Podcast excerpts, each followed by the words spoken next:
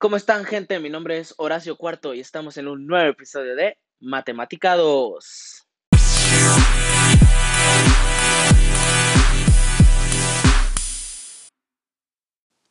Bienvenidos a un nuevo episodio, gente. ¿Cómo están? ¿Qué tal su semana? Espero que todo haya estado increíble. Esta semana vamos a hablar sobre funciones racionales. Y sé lo que están pensando. ¿Por qué seguimos hablando de funciones? La respuesta es porque es un tema extremadamente largo y hay que ver muchos tipos de funciones. Así que sigamos. Con el tema de las funciones racionales, podríamos decir que es uno de los temas más difíciles de funciones, debido a que tiene muchos pasos y muchos cálculos que hacer.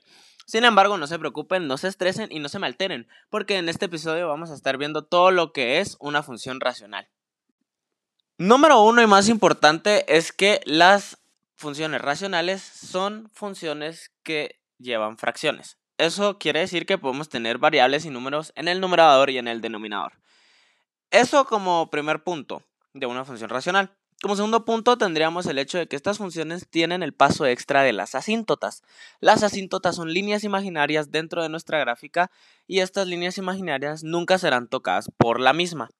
Cabe mencionar que como detalle extra tenemos verticales y horizontales, hablando de las asíntotas, que pueden cruzar el eje X o el eje Y.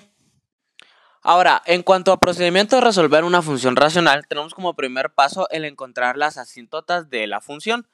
Las asíntotas de esta función se encuentran de la siguiente manera.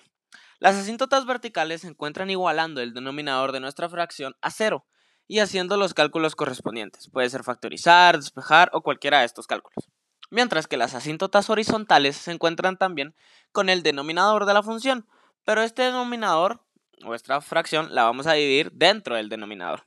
Eso quiere decir que si yo tengo 1 partido de x al cuadrado, voy a dividir esta fracción por x al cuadrado, y como resultado me va a dar 1. Luego sustituyo el valor de x por infinito, y encuentro mi asíntota horizontal. Como dato curioso y personal les diría que normalmente las asíntotas horizontales son 0, pero hay algunos casos donde no, así que les recomiendo hacer el cálculo correctamente.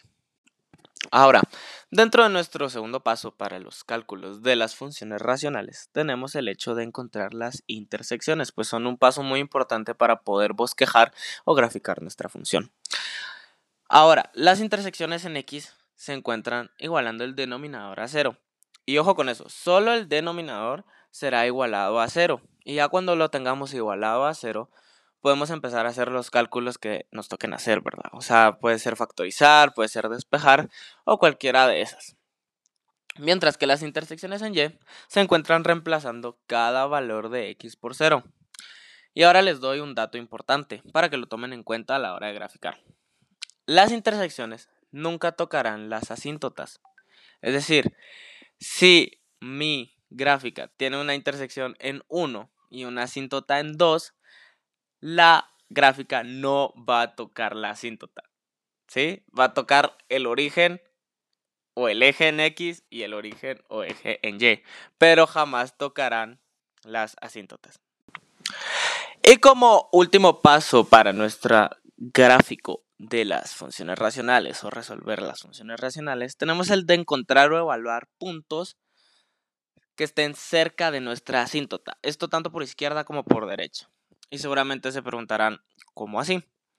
Si a la hora de yo hacer el cálculo encuentro que tengo una asíntota en el eje X, una asíntota con valor 1, eso quiere decir que yo voy a crear una tabla donde voy a meter valores que estén cerca de 1, tanto izquierda por derecha, pero no pueden ser igual a 1. Pueden estar muy muy cerca, pero no son 1.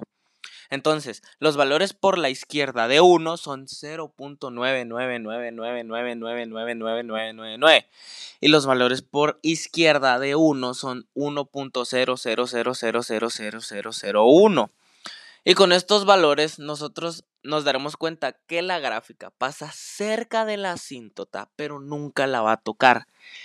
Y ya con eso tendríamos la idea de cómo va a ser nuestra gráfica. Y ya con la idea, pues ya podríamos graficar y ya tenemos resuelto nuestro problema de funciones racionales. Así que eso ha sido todo por el episodio de hoy. Espero que hayan aprendido mucho, que se lo hayan gozado. Los veré en un próximo episodio. Espero que ya no sean funciones y si lo es, pues nos seguimos disfrutando y nos vemos en un próximo episodio. Adiós.